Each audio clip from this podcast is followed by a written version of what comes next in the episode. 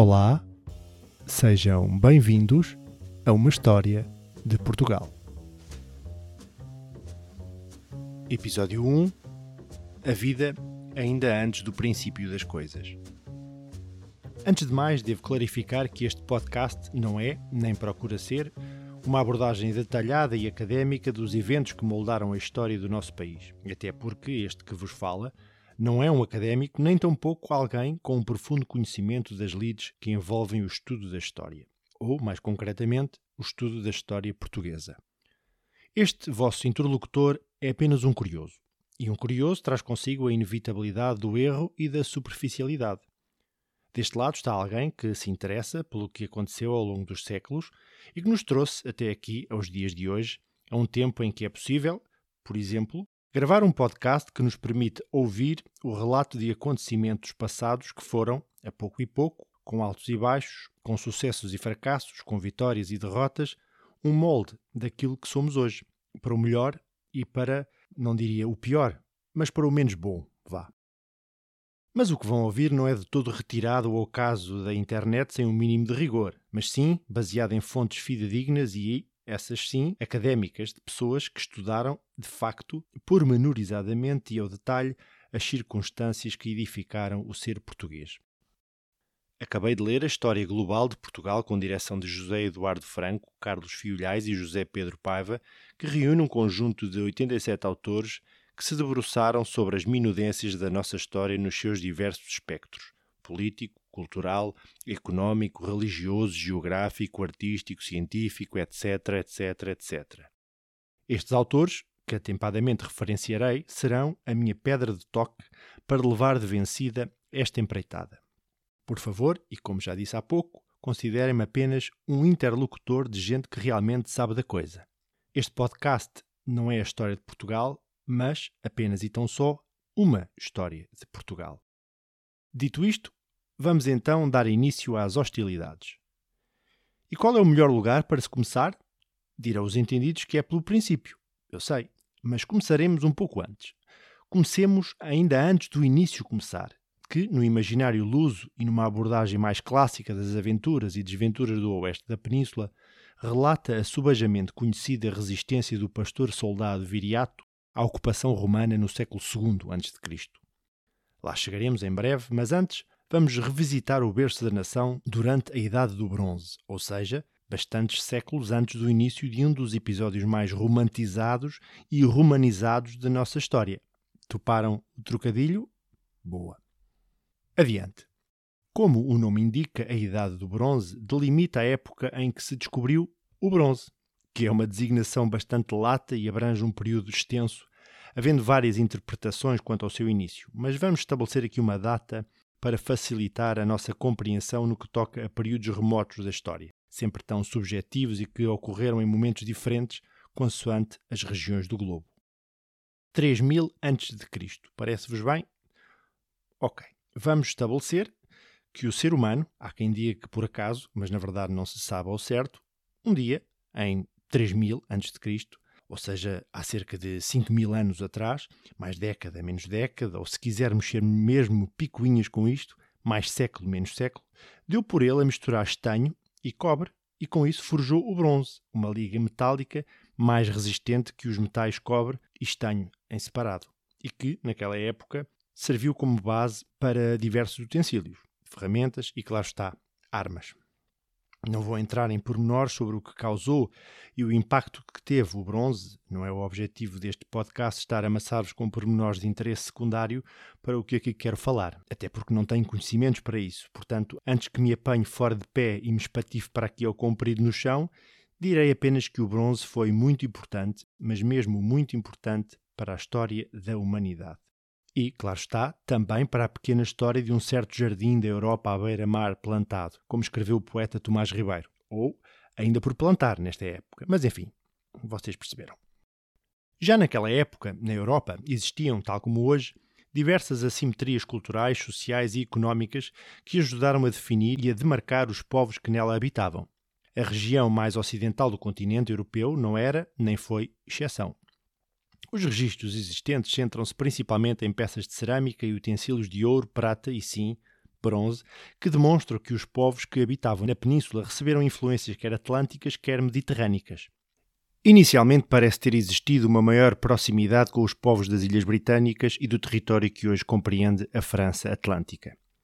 Dou como exemplo os discos de ouro ou discos solares encontrados em cabeceiras de basto, na região de Braga, de iguais características aos existentes nas Ilhas Britânicas e Irlanda e que tinham, muito provavelmente, um fito nas cerimónias fúnebres.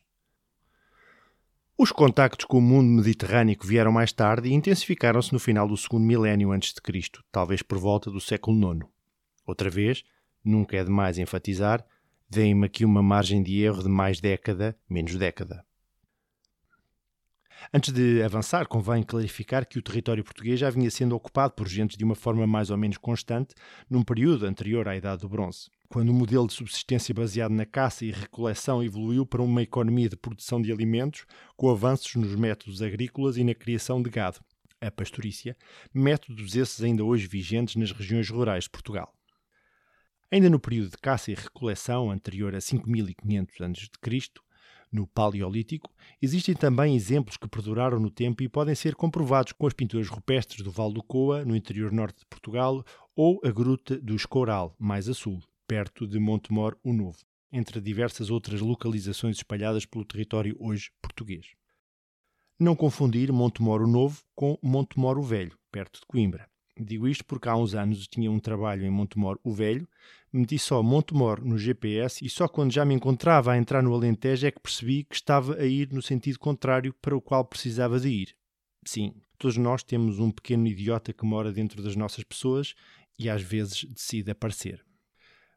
Bom, mas voltemos à Idade do Bronze. Como referi há pouco, o que fazia girar a economia do mundo e a consequente supremacia de regiões ou povos em relação aos demais era o acesso ao metal, quer na sua forma pura ou transformada. Estamos, pois, a falar de ouro, prata, cobre, chumbo, estanho e, claro, bronze. O território peninsular tinha uma localização geográfica privilegiada para o comércio destes metais.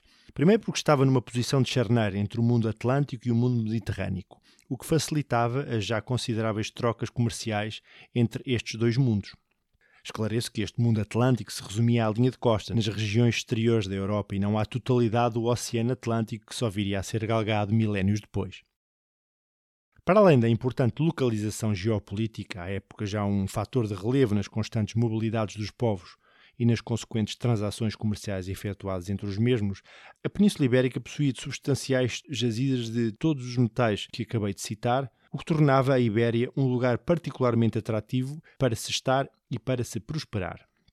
Dou por mim a pensar que se tivesse vontade de organizar uns Jogos Olímpicos, já naquela época, pelo menos no que toca ao fabrico das medalhas, matéria-prima não faltaria. Mas quem eram estas gentes que ocuparam o que agora é Portugal e Espanha? Bom, mais uma vez, sem me aprofundar muito no tema, convém alongar-me um pouco sobre quem eram e de onde vieram os povos que habitavam não só o território atualmente português, como grande parte, se não a totalidade da península. Estes povos eram os celtas e, mais tarde, os fenícios. Comecemos pelos celtas. Ainda hoje decorrem estudos sobre quem era esta malta e de onde vieram.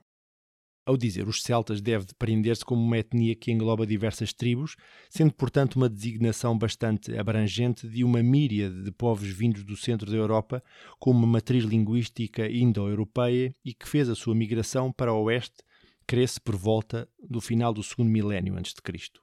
Mas neste particular as fontes são divergentes, portanto optemos pelos finalmente do milénio em questão possivelmente, e mesmo só possivelmente, ali à roda de volta, como diria a minha avó, de 1200 a.C. Os celtas partilhavam uma identidade cultural, linguística, artística e religiosa, o que fez com que se caracterizassem por uma etnia coesa de padrões e comportamentos similares. A primeira referência aos celtas nos registros literários da Antiguidade, que sobreviveram ao atropelo do tempo, é-nos dada pelo geógrafo Hecateu de Mileto, no século VI, mais precisamente em 517 a.C., que utiliza o nome Keltoi na língua grega. Mais tarde, no século V, o também grego Heródoto fala de um povo, os Keltoi, lá está, que viviam desde a margem do Danúbio até aos confins ocidentais do continente. Sim, nós. Éforo, outro historiador grego do século IV a.C., acreditava que os celtas eram originalmente das ilhas do delta do rio Reno, na atual Holanda, e que daí se espalharam pelo continente, imigrando para fugir não só aos inúmeros conflitos tribais, mas também ao crescente avanço das águas. Pois, os holandeses, para além de ainda não existirem, ainda não tinham inventado os diques. Já agora, outra curiosidade, a palavra reno advém de um termo celta que significa fluir, como um rio. Ah, pois, nada é por acaso nesta vida. Plínio o Velho, historiador romano do primeiro século depois de Cristo, refere-se a um povo celta que vive para lá dos Pirineus, na Ibéria, os Celtiberi, celtiberos. Enfim, é demasiada gente em momentos diferentes da história a falar dos celtas para não ser verdade. Já agora, o termo que usamos hoje, celta, é muito próximo, linguisticamente, não só da palavra de origem grega, que já referi, Keltoi, como da designação inglesa Celts, sendo este nome relativamente recente, havendo referência pela primeira vez no início do século XVIII, nos escritos do naturalista galês Edward Lewid, espero estar a dizer bem o nome do homem, a quando a sua investigação sobre a matriz linguística de dialetos como o galês ou o gaélico irlandês, por exemplo e classificou-os como sendo pertencentes aos povos celtas. Desde então, o termo popularizou-se. Em Portugal, os celtas dividem-se, grosso modo, em dois grupos de maior preponderância. Os galaicos, a norte, cujo nome vai dar origem mais tarde à província romana da Galécia e ao território que hoje abrange a Galiza e o norte de Portugal. E os cônios, no sul, na região do atual Algarve, podendo ter habitado até ao Val do Tejo ou mesmo até mais para norte. Povos que migraram para o oeste, do centro e norte da Europa, provavelmente em busca de terras menos povoadas, onde se pudesse viver mais pacificamente, sem correr o risco de, e tendo de novo a referência da sabedoria dos dizeres da minha avó, adormecer vivo e acordar morto no dia seguinte. Ainda hoje existem diversas evidências que comprovam a sua passagem, dos celtas, não da minha avó, e a sua consequente fixação no território. Evidências essas de cariz material e imaterial. No norte de Portugal, território ocupado pelos galaicos, podemos ainda hoje visitar os castros e as citâneas, erigidos por estes, que não são mais que povoados fortificados em pedra, que em Portugal foi o granito, com uma estrutura circular na maior parte dos casos, como a Citânia de Sanfins, perto de Passos de Ferreira, ou a Cividade de Terroso, junto à atual Póvoa de Varzim. Outro povoado de relevo pode ser visitado junto a Guimarães, a Citânia de Briteiros este com uma estrutura não circular. Todas estas proto-urbes situavam-se numa posição elevada e eram moradas para assim melhorar as defesas contra agentes invasoras, pois os celtas não eram parvos nenhums. No plano imaterial existem na nossa contemporaneidade diversas celebrações que foram integradas no universo da cristandade, mas que na realidade tiveram origem na cultura celta. Ou acham que aquelas fogueiras que se acendem no magusto e a utilização de máscaras e caretos em diversas celebrações religiosas vieram de onde? Ah, pois é, adivinharam, dos celtas. O ciclo das colheitas determinava um ciclo de vida que se repetia anualmente. Assim, o ano celta tinha duas estações. O, e espero estar a dizer isto corretamente, Samhain, que findava a época das colheitas e dava início ao inverno, e o Beltan, que fechava o inverno e dava entrada ao verão, Durante o Samhain, as pessoas juntavam-se e faziam um festival onde acendiam grandes fogueiras para convidarem os mortos a visitarem os familiares enquanto se aqueciam junto ao lume. Tinha também um propósito de despedida do ano agrícola que havia terminado. Há até algumas referências a que serviria de portal, onde se podiam ver os seres que durante o resto do ano se apresentavam invisíveis, como os elfos, por exemplo. Alguém quer ir a um magusto, comer umas castanhinhas e passar uma vista de olhos por alguns elfos? Eu acho que se beberem suficiente água a pé, tudo é possível. Querem mais uma pequena prova de como isto anda tudo ligado? Samhain significa fim do verão, sendo que o prefixo sam é a palavra celta para verão. E como se designa verão em inglês, que na sua matriz encontra raízes e influências na língua celta, pois, I rest my case. Hoje em dia celebra-se o Dia de Todos os Santos, o Dia dos Finados, o Halloween. Todas estas festividades têm uma matriz comum, o Samhain.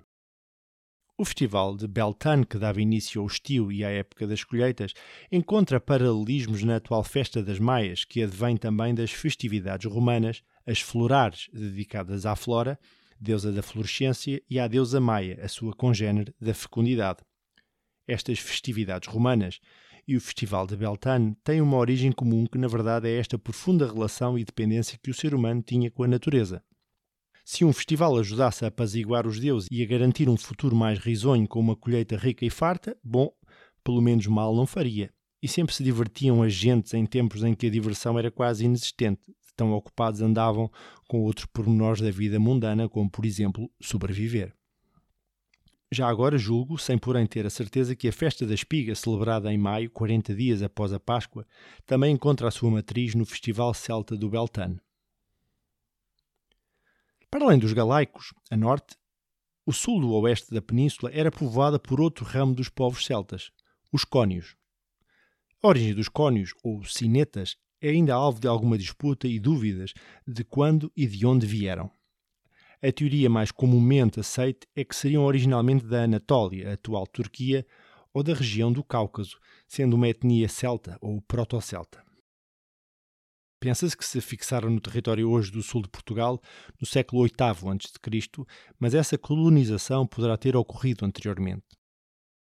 Uma das investigações arqueológicas que corrobora a presença dos cónios no sudoeste da Península Ibérica, nessa época, foca-se no estudo da escrita nas lápides sepulcrais e nas moedas de Salátia, a atual Alcácer do Sal, e parece apontar para sendo pertencente aos cônios, que já possuíam uma forma de alfabeto que precedeu a influência fenícia no território.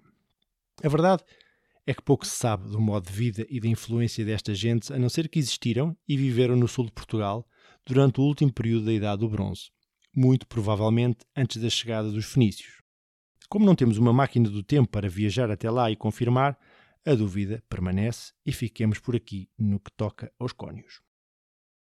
Os fenícios.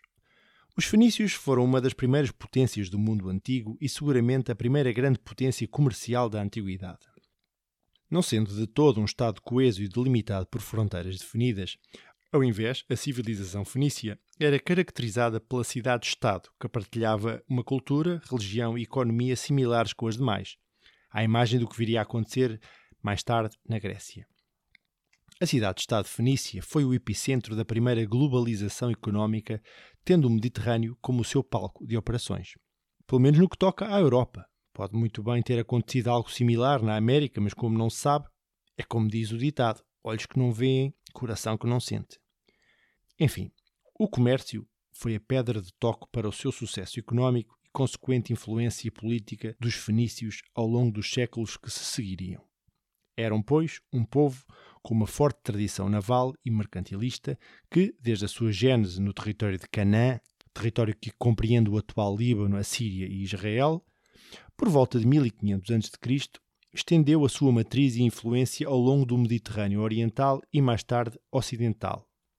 Cidades como Sidon, Tiro ou Biblos, no Mediterrâneo Oriental, foram os primeiros grandes centros de comércio e poder dos fenícios.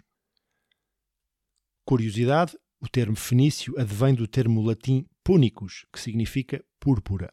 Os fenícios eram denominados de púnicos pelos romanos, devido ao amplo costume de comercializarem abundantemente a cor carmesim e usarem vestes tingidas dessa cor, ao ponto de não raras vezes a sua própria pele apresentar essa coloração devido ao desbotar das roupagens. No próximo episódio abordarei as guerras púnicas entre os romanos e os cartagineses e que virão a ter um forte impacto na posterior ocupação romana da Península Ibérica. Ora, como os romanos chamavam os cartagineses de fenícios, que, como acabei de referenciar, em latim significa, e repitam comigo, púnicos, daí as guerras púnicas terem esse nome em vez de se chamarem guerras fenícias e ficaram, para a história, não como guerras fenícias, mas como guerras púnicas, que é o equivalente latino de cartaginês. Confusos? Pois, eu pelo menos estou um bocadinho. Para o que nos interessa, a influência fenícia foi galgando território para o Ocidente e no século IX a.C. foi fundada a mítica cidade de Cartago, provavelmente por fenícios provenientes da cidade de Tiro, na região onde hoje existe a moderna Tunis, na Tunísia. Historicamente, a data de 814 a.C. está referenciada como o ano mítico da fundação da cidade de Cartago, existindo, porém, estudos que indiciam que a cidade poderá ter sido fundada anteriormente. De qualquer das formas, no século IX a.C., todo o Mediterrâneo Ocidental foi o palco de operações destes fenícios do Ocidente, sendo que diversas colónias poderão ter sido fundadas até anteriormente, cerca de um século antes. Urbes como Onoba, atual Huelva, e Gadir, atual Cádiz, foram fundadas nessa época. ambas para lá do Estreito de Gibraltar, ou para cá, caso estejam em Portugal. Em território português, a sua distribuição foi fundamentalmente litoral, tendo partido das colónias do Elva e da região do Golfo de Cádiz. Esta ocupação terá sido programada no âmbito comercial para aproveitar os abundantes recursos mineralíferos da região, como já referi anteriormente. É de crer que esta integração terá ocorrido com a colaboração dos povos já instalados na região, como os cônios. Acho que se toda a gente pudesse ganhar mais alguns cobres sem ter de ser trucidado em guerras e guerrilhas locais, tanto melhor.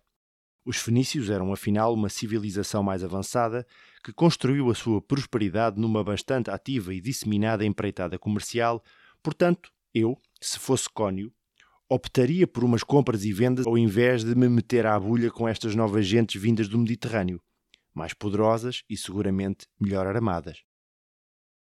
A presença fenícia está documentada primeiramente junto a ambientes estuarinos, inicialmente junto ao Tejo, havendo escavações arqueológicas que comprovam a existência de bairros fenícios nas urbes já estabelecidas da atual Lisboa, Santarém e Almada. Em Lisboa, por exemplo, foram descobertas duas inscrições numa lápide funerária com caracteres fenícios, propondo a teoria de que a escrita e a língua fenícias terão sido adotadas, elementos identitários por excelência.